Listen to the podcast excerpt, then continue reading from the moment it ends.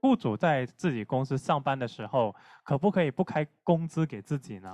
这一个问题呢，我们刚刚在一月三十一号的时候结束了所有的公司出 W two 的这一个事情，在这个过程当中也遇到很多客人来问我们说，哎，我自己在公司里面上班呢，可不可以不要开工资啊？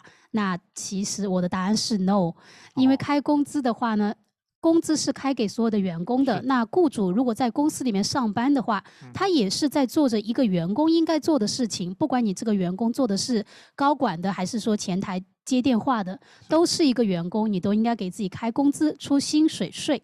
那这个时候呢，客人又会问说：“哎，我不想交薪水税，我可不可以开一零九九给自己？”那不好意思，我的答案还是 no。哦，也是。对，因为一零九九一般是给外包服务的人做的。一个雇主他在自己的公司里面做的事情，大部分的情况你都不能把它囊括在外包服务里面。所以的话呢，大部分的情况也是不能给自己开一零九九的。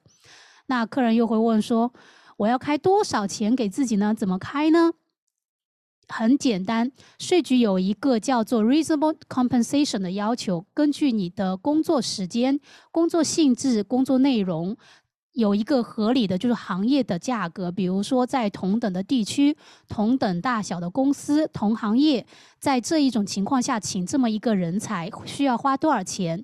那根据你自己 contribute 进去的价值多少，那就给自己开 W two，然后出薪水，就像普通的员工一样的。哦，是理解了。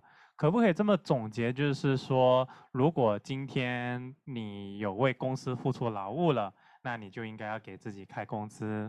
那如果你完全没有付出任何的劳务的话，或许你就可以不用给自己开工资。对，如果是一个纯粹的股东，你什么事情都不给公司干，那你也没有做事情，那也是不需要给自己开工资的。但是基本上，我们的小企业的话呢，就比较难达到，因为老板自己就是 CEO、CFO、Secretary，然后呢又在公司做一些啊决策，然后管理员工这样子，其实你就是一个高管的位置了。对，好的。哦，我想这个问题大家都应该非常的了解了。是。那这个时候呢，就延伸到说，公司它有可能它没有这个收入，它只开了一个公司，但是又没有支出，那是不是可以就不用报税呢？嗯，这一个我今天好像一直都在说 no，这一个也是 no 的。也是 no 哈。对，因为对于一个公司来讲，不管你有没有运作，有没有赚钱，有没有开支亏钱，那都一定要报税的，因为。对于税局来讲，你要是不报税，他是不可能知道说，哎，这个公司没有运营，他不需要报税，他会一直追你。所以这个呢，一定要报税。而且对于加州的公司来讲，等你到第二年的时候，每年都要给加州交八百块钱的 minimum tax。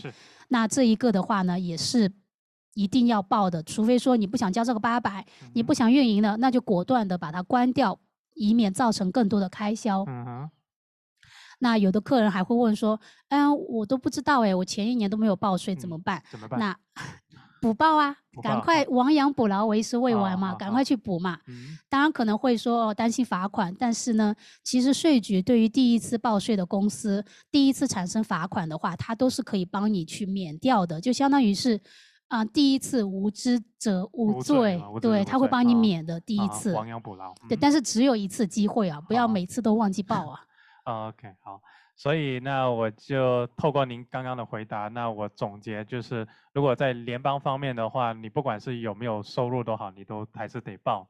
那如果是在加州，你还是还要付一个八百块钱给加州。对。那第二点呢，就是如果你是啊真的以前贵人死亡啊，然后忘记怎么忘记了这件事情的话呢，那又没有人提醒您的话，今天你知道的话，那可以赶紧去报。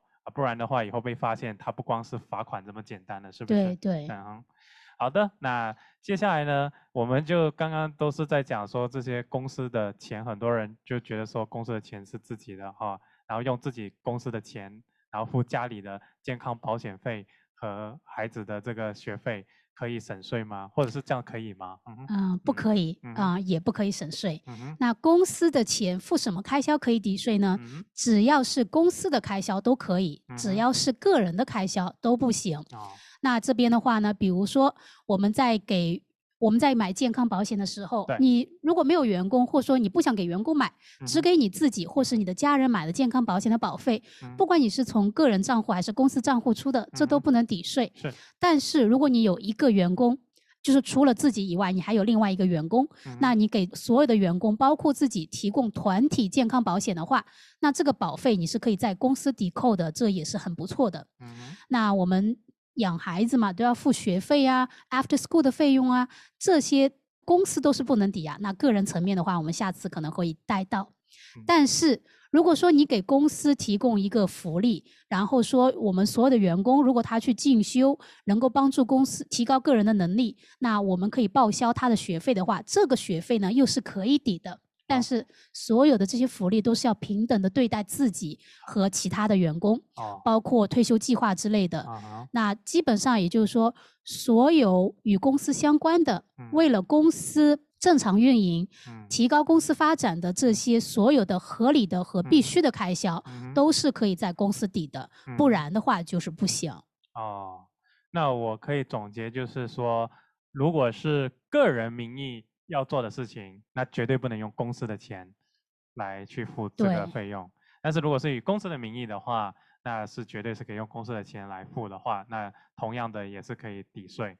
对，就比如说我们在 Christmas 在家里面开 party，请了亲朋好友过来，这个是不可以。对。但是如果你在公司开 party，请你的员工、请你的客户、请你的 vendor 这些过来，那都是可以的。同样都是 party，但是你请的人不一样，你的作用不一样，那你就有的可以是抵税，有的不行。嗯，没问题。那具体说怎么是提高公司的呃运营啊，或者是发展等具体项目呢？可能还是要。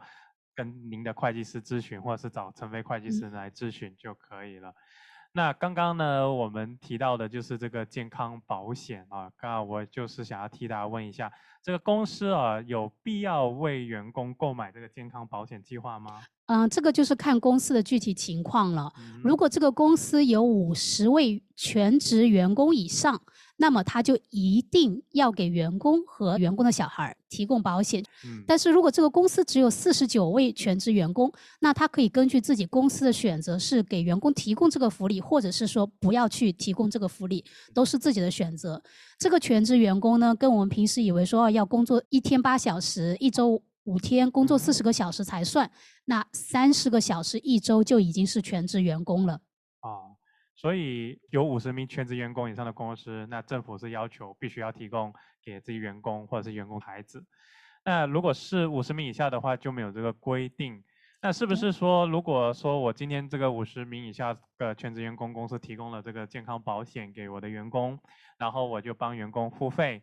那我付的一分一毫都可以拿来抵税，这样子对我们的这个公司的税务是不是很大的帮助呢？对对，这个是有很大帮助的，尤其是我们有很多小公司，就是夫妻两个人再带上一两个员工，很多这样的小公司，他们都有为员工提供健康保险的福利，因为这个他们的保费也可以抵税嘛，其实还蛮不错的。嗯，对，而且还可以有机会留住好的员工。对对。